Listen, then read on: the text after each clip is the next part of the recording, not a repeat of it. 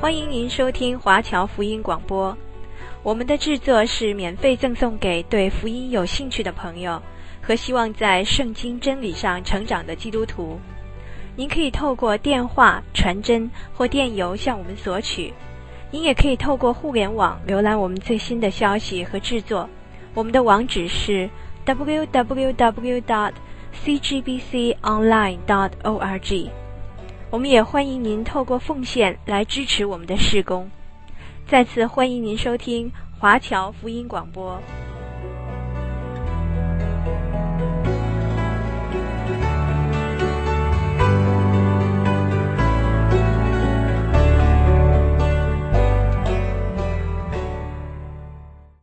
我们来到了耶利米书的第三十七章，这是新的一部分。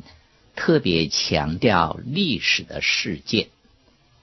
本来耶利米做先知，他可以只传神的信息，只告诉人民该怎样行。可是耶利米却将自己牵涉在里面，他的心因为所传的信息而伤痛。他不但眼看神预言的应验。并且他自己也亲身受着亡国亡城的痛苦，他所爱的圣殿和国家被毁，而他跟人民也一起遭受被掳的厄运。耶利米忠心传神的信息，并且做神的见证人。如果我们想知道神的感受，可以看看耶利米的面。他那泪痕满面的样子，就可以知道神的心是多么的伤痛。耶利米的工作超过了三十年的时间。开始的时候，他不过是一个二十来岁的小伙子，满腔的热诚，本来是一位年轻的祭司，却是蒙神的呼召，成为神的先知。可是现在，他却被囚禁在监狱之中，而巴比伦的大军就驻扎在耶路撒冷的城外，已经将城团团围困，达十八个月之久。耶利米书第五十二章也讲到一些这个时期的历史，不过比较详细的记载，这是在列王记下。和历代志下，这是尼布加尼撒王第三次下来进攻耶路撒冷，也是他最后的一次。在另外的两次当中，他只掳去一部分的人，还剩下西里家在耶路撒冷做他的傀儡。但西里家却是想挣脱巴比伦的控制，因此他就想。借助于法老的力量，埃及王法老于是决心去拯救西底家。当然，他的目的也不过是想控制西底家和犹大而已，并不是真正的想帮助他。当法老的军队来到耶路撒冷的时候，尼布加尼撒的长官竟然叫他自己的军队转向而去。他们不但没有围攻耶路撒冷，并且还撤退。当时耶利米所预言的好像是错了，可是神却给耶利米十分强的信息。让我们来读耶利米书第三十七章第七节到第十节的经文，就可以晓得了。耶利米书第三十七章第七节。到十节，耶和华以色列的神如此说：犹大王打发你们来求问我，你们要如此的对他说：那出来帮助你们法老的军队必回埃及本国去，加勒底人必再来攻打这城，并要攻取，用火焚烧。耶和华如此说：你们不要自欺，说加勒底人必定离开我们。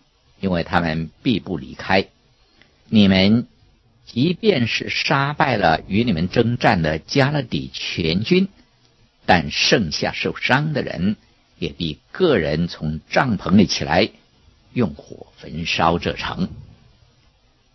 决定耶路撒冷要遭毁灭的是神，虽然情势看来似乎是巴比伦的大军受到威胁而撤退，但是他们必定会卷土重来的。关于耶利米遭监禁的记载，一共有五次。这一章所描述的是关于耶利米给王的建议，叫他千万不可跟埃及结盟，宁可向巴比伦投降。让我们来读三十七章十一节跟十二节。迦勒底的军队因怕法老的军队拔营离开耶路撒冷的时候。耶利米就杂在民中，出离耶路撒冷，要往便雅悯地区，在那里得自己的地业。正当城得到解放的时候，耶利米也出了耶路撒冷，回到自己的家乡亚拿突城去。我们留意所发生的事，让我来读第十三节。他到了便雅悯门那里，有守门官，名叫伊利亚。是哈纳尼亚的孙子，示利米亚的儿子，他就拿住先知耶利米说：“你是投降加勒底人呐、！”他控诉耶利米，指他是投降敌方的人。接着我们读十四、十五节，耶利米说：“你这是谎话，我并不是投降加勒底人。”伊利亚不听他的话，就拿住他，借到首领那里。首领恼怒耶利米，就打了他，将他囚在文士约纳单的房屋中，因为他们以这房屋当作监牢。可怜的耶利米先知不但被收监，更是囚于牢房之中。一共有多少的时间，我们也不得而知。下一节的经文只说他求了多日，这是耶利米受痛苦的日子。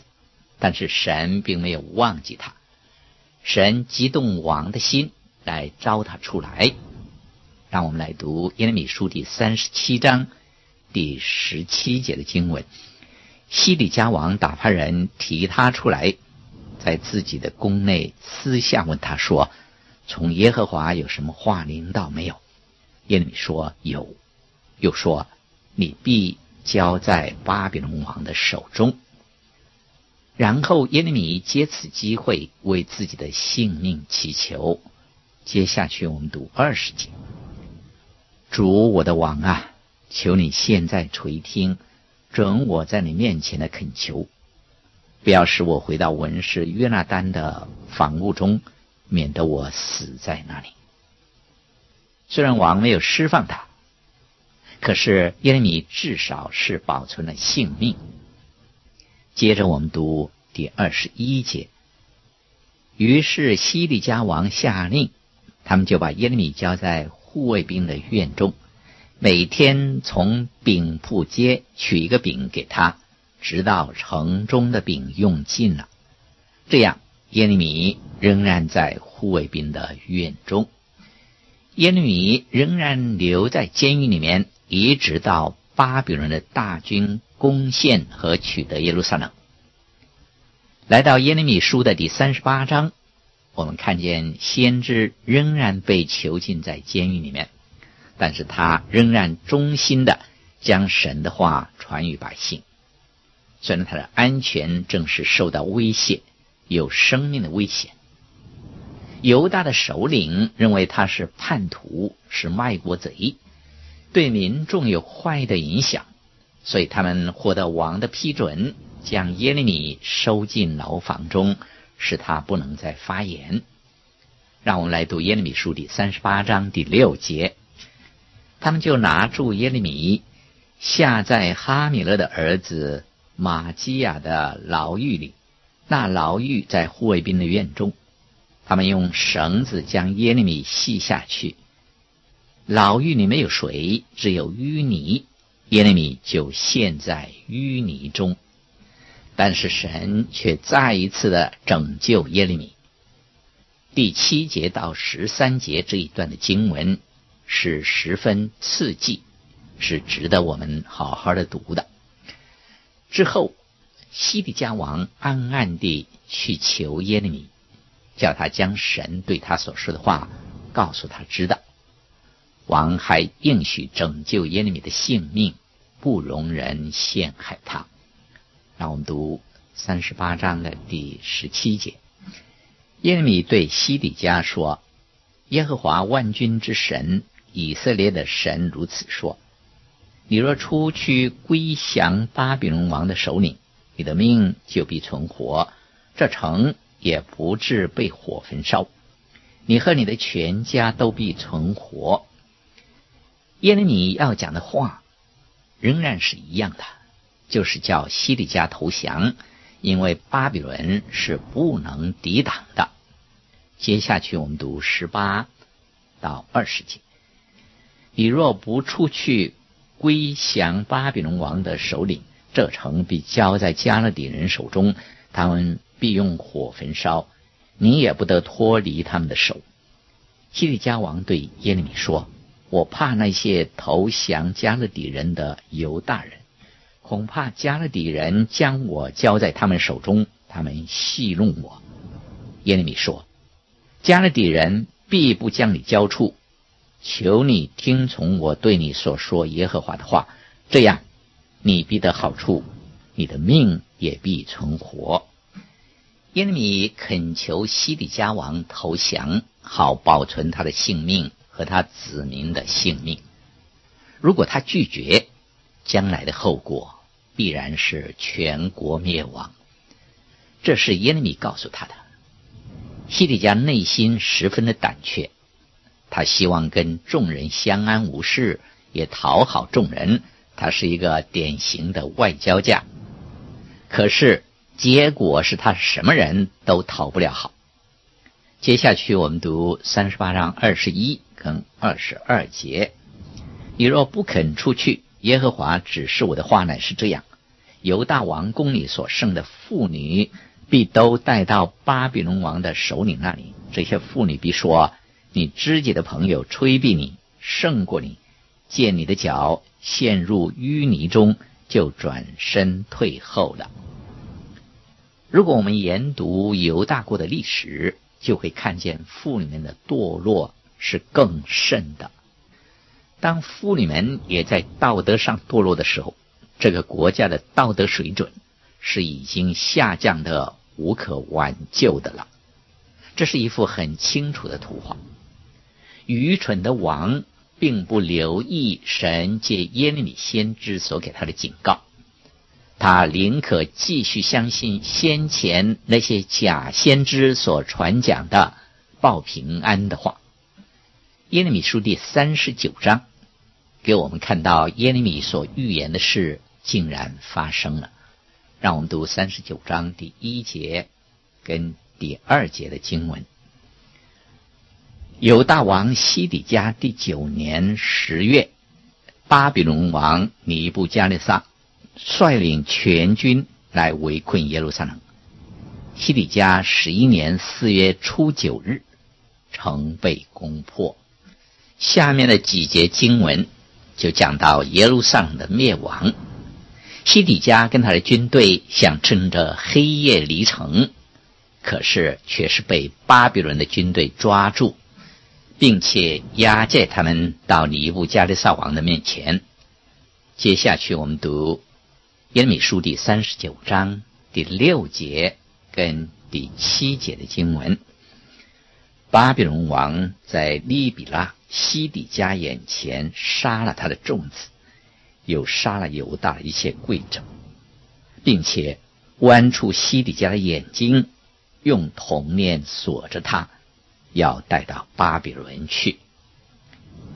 耶利米书的最后一章，就是追溯和回顾这一段可怕的日子，其中所发生的事，对于耶利米来说，真是。刻骨铭心，是他一生无法忘记的。他再一次的提到巴比伦王在西底家王面前杀了他的众子，以及弄瞎了西底家王的眼睛这些事实。很奇怪的一件事，就是尼布加勒撒王竟然吩咐他的手下将耶利米从监牢里释放出来，并且好好的待他。让我们来读耶利米书第三十九章第十二节：“你领他去，好好的看待他，切不可害他。他对你讲什么？”你就向他怎么行？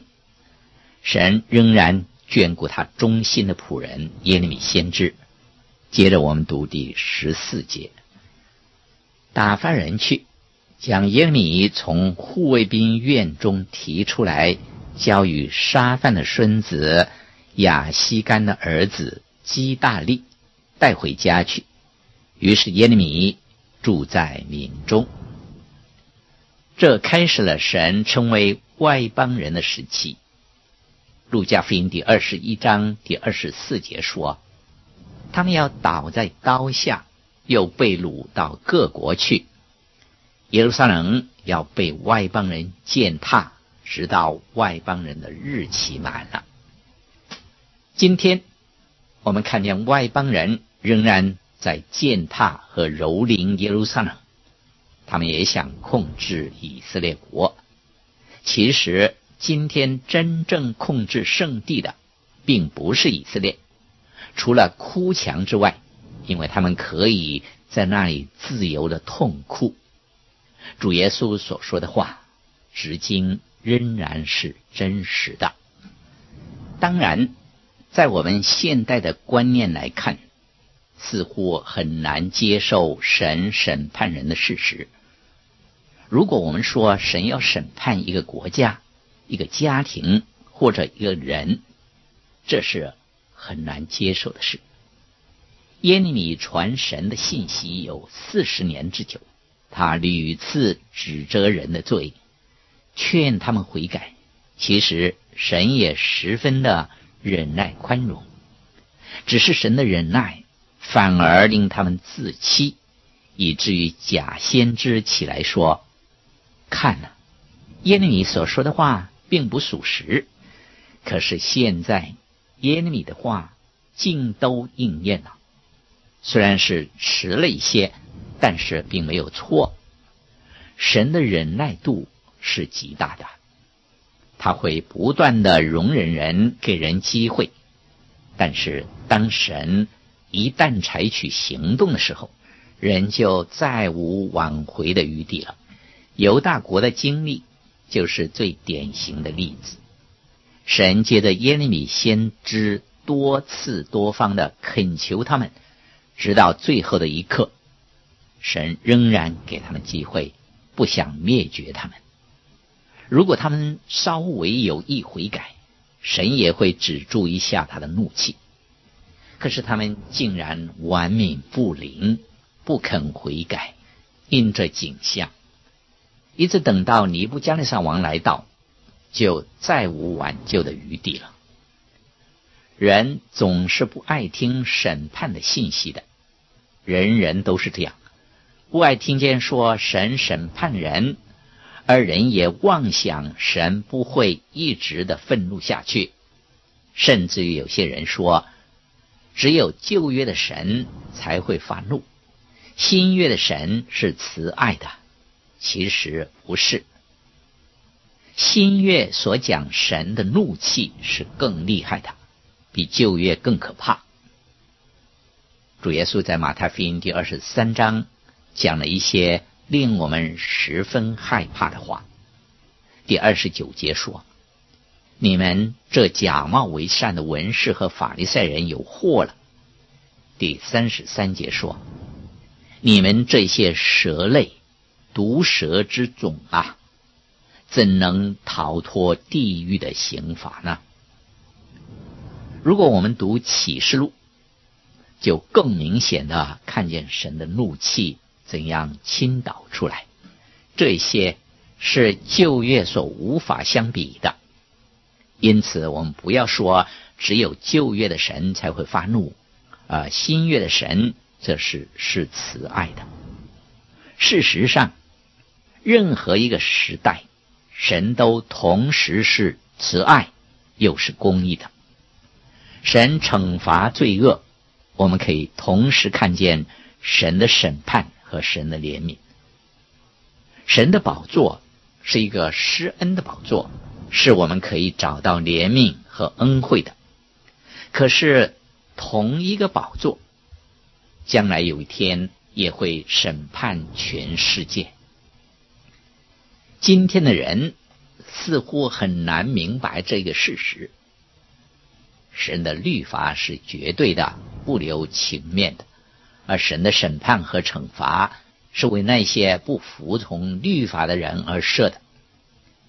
这在自然界中是如此，同样在道德和属灵的境界中也是一样。如果我们服从，就得存活。若是违背叛逆，就必死亡。人不可能偏向神的律而仍然存活的。历史可以向我们证明这一点。任何国家民族，若是藐视神的律法，轻看神的命令，就必从人类的历史中消逝。神断不会让邪恶的势力和悖逆他的国永久存在的。我们如果仔细的看历史，就必定看见神的手在人类历史中的工作。接下去，让我们来读耶利米书第四十章第一节到第四节的经文。耶利米所在耶路撒冷和犹大被掳到巴比伦的人中，护卫长尼布撒拉旦将他从拉玛释放以后，耶和华的话临到耶利米。护卫长将耶利米叫来，对他说：“耶和华你的神曾说要降这祸于此地，耶和华使这祸临到，照他所说的行了。因为你们得罪耶和华，没有听从他的话，所以这事临到你们。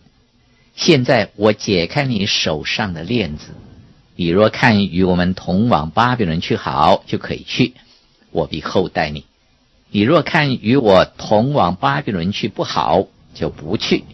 看呐，全地在你面前，你以为哪里美好，哪里合宜，只管上哪里去吧。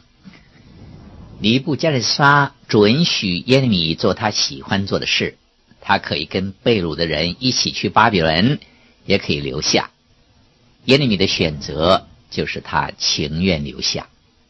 如果他往巴比伦去，他可能享有一些的特权，可是耶利米不忍心看见他的弟兄们受苦，他宁愿跟这些渔民留下来。耶利米是一个爱国之士，他是全心全意的爱他的同胞，这一点十分的明显。当日他怎样恳求王向巴比伦投降，以保存性命。不知沦为俘虏，这是耶利米爱国爱同胞的表现。不想百姓受苦，只是他们不肯听从，先知耶利米就无可奈何了。好，今天我就讲解到这里，在下一次的节目当中，我继续讲解下去。欢迎听众朋友继续的收听。现在。我们来一同感恩，主啊，我们谢谢您。我们看见你的仆人耶利米先知，他无论在怎样的情况之下，都忠心于你。我们也看见您是信实的神，你爱你的仆人。当耶利米先知在牢狱中，在性命危险的时候，你就搭救他，一次两次的，多次的搭救他。最后，你也释放他，使他做想愿意做的事。主啊，我们谢谢你。我们生活在这个危险艰难的世界里面，你的仆人使女虽然有时候也遭遇到危险，但是我们可以放心把自己交托在你的手中，你必保守到底。感谢求恩，奉主耶稣基督的圣名。